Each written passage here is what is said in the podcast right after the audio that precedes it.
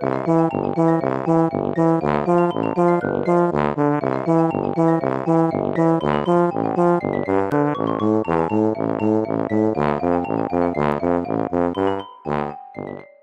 家好，我是帅帅。大家好，我是 GoGo。欢迎收听你的宅友已上线。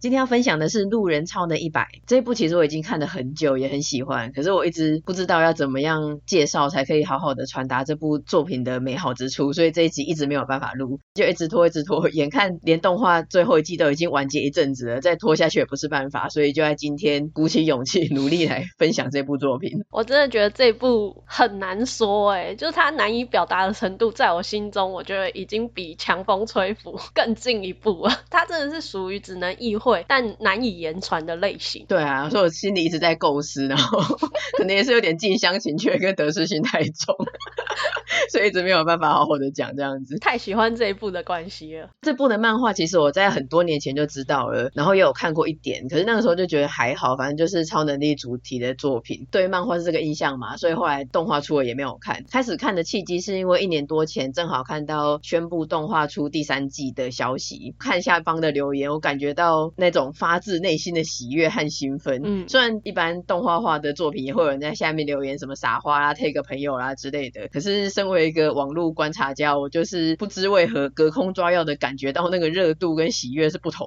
的。你觉得那不是只是艾特帅帅，你快来看这样子而已？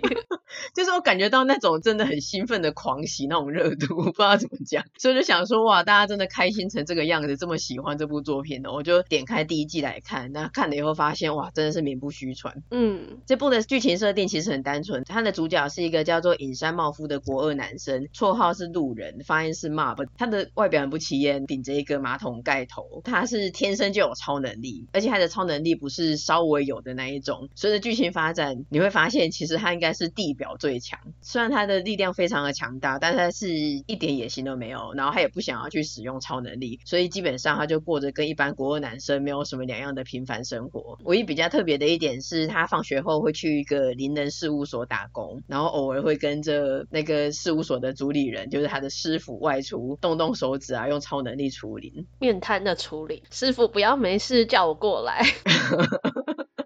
那 Mob 的师傅叫做林焕兴隆，他就是开那间灵能事务所的人。虽然 Mob 是称呼他叫师傅，可是事实上林焕他是完全没有任何的灵能力或是超能力，基本上他就是靠着各种的随机应变还有嘴炮猛混过关。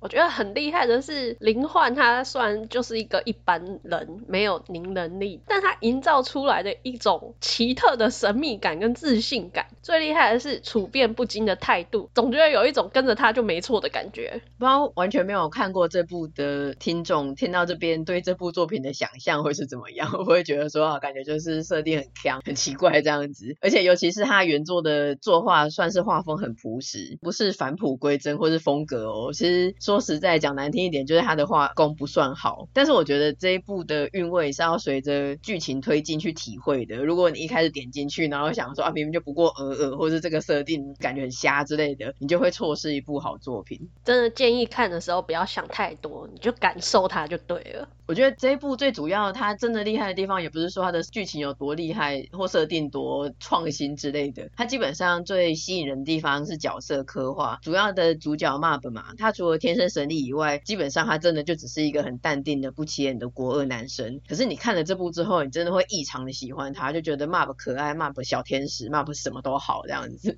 嗯，Mob 君真的是一生推，我觉得他根本就是这一部的团宠，只要是认识他的人啊，最后都会喜欢上他，这点真的是不容置疑。而且除去灵能力之外啊，周边的人都很照顾，还有帮助 Mob，尤其是他的弟弟绿军，完全是兄控，这点真的是不需要解释。我好喜欢他们兄友弟恭的感觉。讲得好听，兄友弟恭，你后来明明就很喜欢弟控跟兄控的属性，然后这两个互控。还有一个很重要的角色就是师讲林焕新龙。刚看的时候，其实很多人对他的印象都很不好，就觉得这家伙根本就是个骗子啊，嘴炮王，然后根本就是在剥削 Mob 吧。可是你渐渐的就会发现说，注意这个男人太狠了。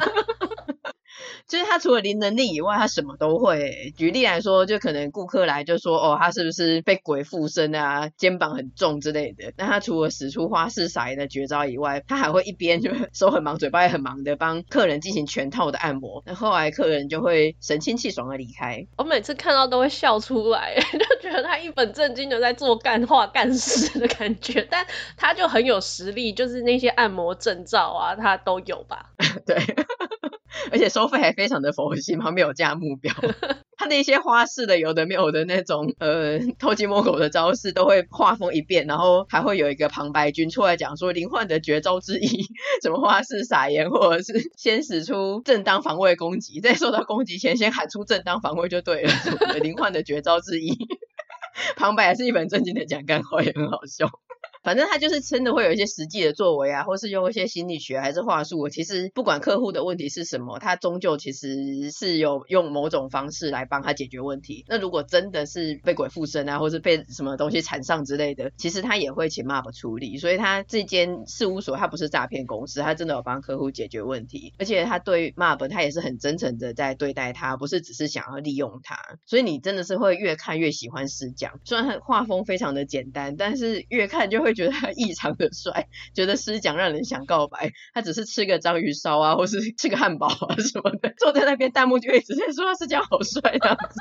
刚刚想说是你想跟他告白吗？没想到是弹幕们啊，全部。那随着剧情发展，这两个主要角色的心境啊，还有他们两个之间的关系，也会产生一些化学变化。我觉得他对他们两个的成长，还有关系改变的过程描绘也是很自然、很循序渐进的，真的很棒。尤其是第二季，他们有一段原本先失和，然后后来解开心结和好的剧情，只是短短几分钟而已，但是搭配上他的 BGM 还有运镜，感觉他们这一些年来累积的一些点滴啊、回忆啊，还有情绪，全部都一瞬间一切。尽在不言中的爆发出来，那段真是疯掉。我看到的时候想说，天哪，这段太神了！也想要帮他们配那个生日快乐的刘若英。我们多少年？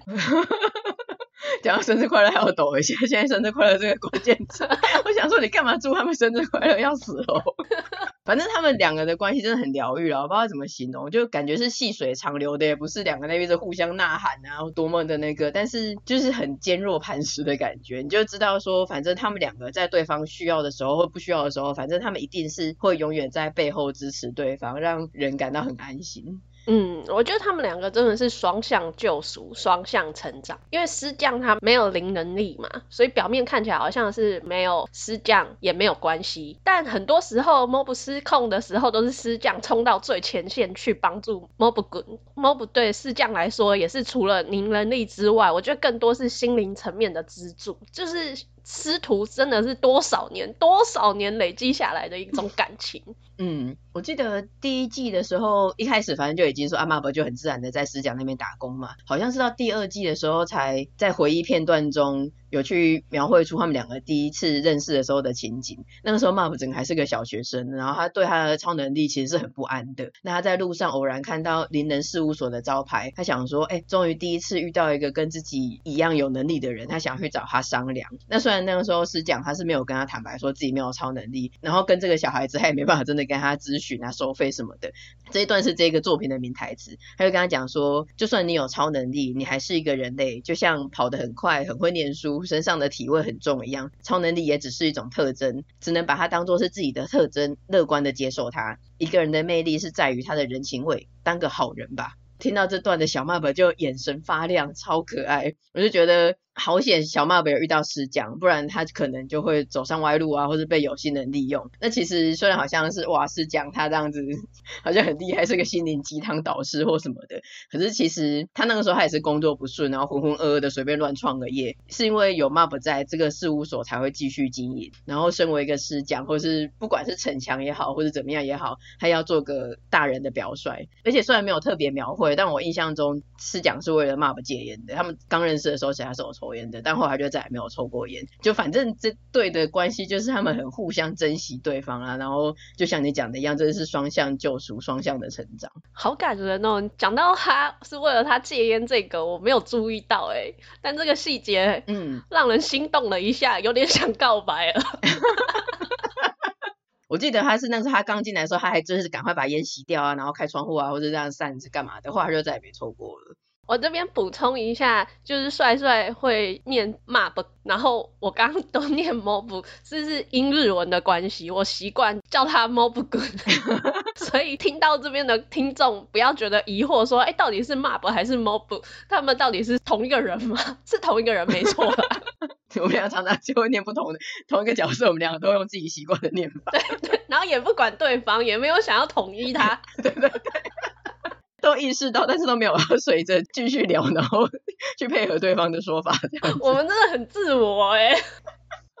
然后这部另外有一个特色角色叫做花泽辉气，社会我辉哥，基本上算是同年龄的超能力者。然后我个人主观觉得他跟师讲有一点共同 share 这一部的帅气担当、搞笑担当，还有义气担当。我也很喜欢辉哥，辉哥很棒。我一开始真的没有 get 到辉哥的点呢，我想说他不就是一个搞笑的角色吗？就是头发会变得很奇怪啊，然后一直露出内裤啊，这样子。就因为你一直跟我说他很不错嘛，但是我不懂，对对对，嗯、你都叫他辉哥这样的，我是心里想说是火锅吧，辉哥吧。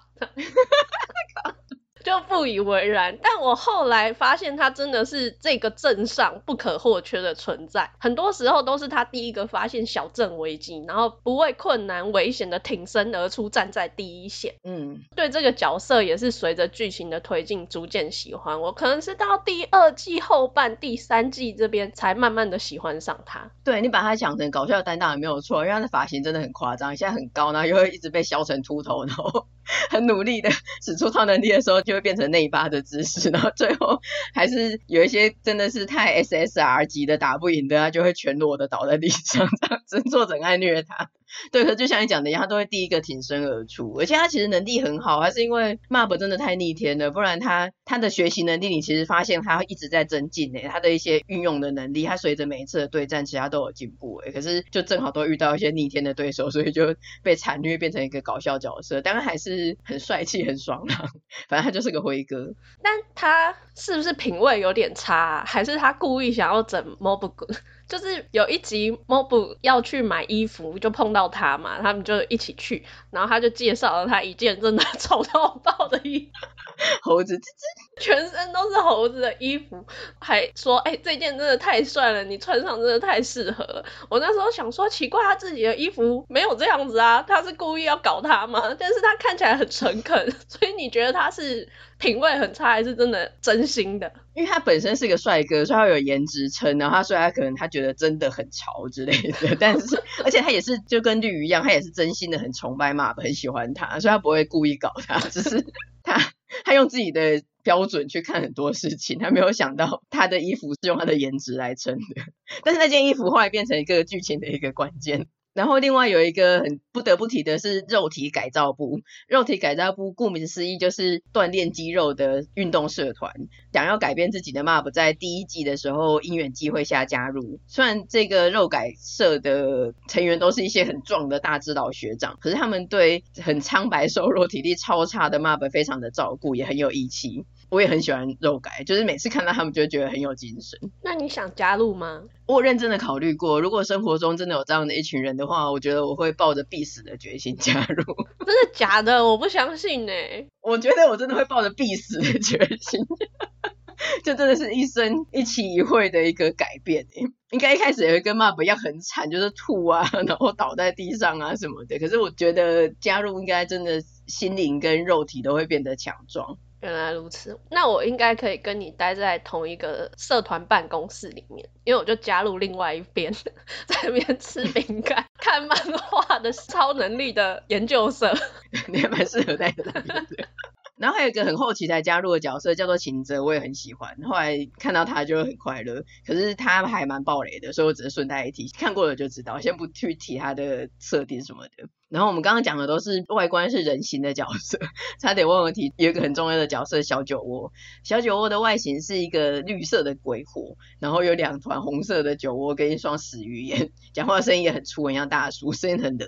嗯嗯，我一开始看到小酒窝的时候，我就一直想到妖怪手表的魏斯帕，你知道妖怪手表吗？我知道。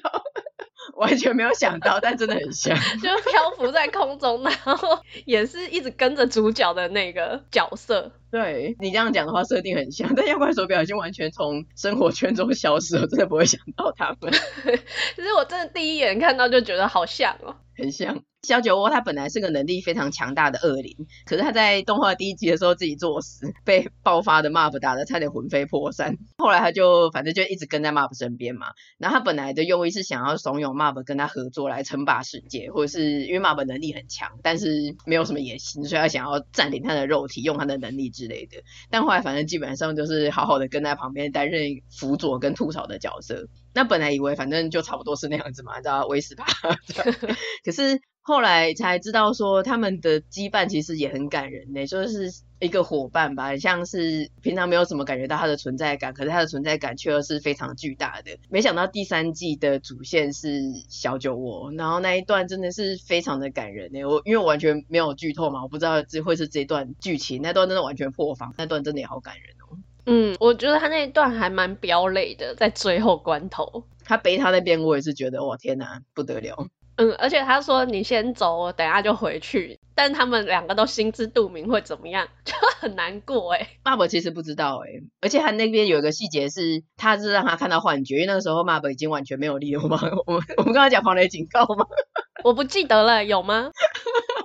好了，反正那一段真的很感人，而且有很多细节，大家要自己去发现。这部漫画已经完结了嘛，然后动画是将它的原作完整的改编成三季，每季十二集的内容。那我这三部的时间看的真是拉得有够长的，所以现在基本上是凭印象在做简单的分享。第一季就是带出设定跟主要角色嘛，那除了刚刚提到的以外，其实有个主要的设定是，Mab 因为他童年的一个事件，他察觉到自己的力量是很危险的，所以他尽量避免使用超能力或者是情绪过度的波动，但他也因此造成了他无意识的。压抑，他的压力趴数会一直累积，到一百趴的时候就会大爆发，甚至可能会失去自我意识。那第一季的 Mab，他虽然已经有想要改变的心情，可是基本上他还是有一点迷惘跟没有主见。尤其是第一季结尾的时候的一个剧情，你就会看得出来他对师讲是真的很全心的信任。你要说的话，也可以算是有一点依赖。那到第二季的时候，基本上就是一个 Mab 也是师讲啊，改变跟成长的关键。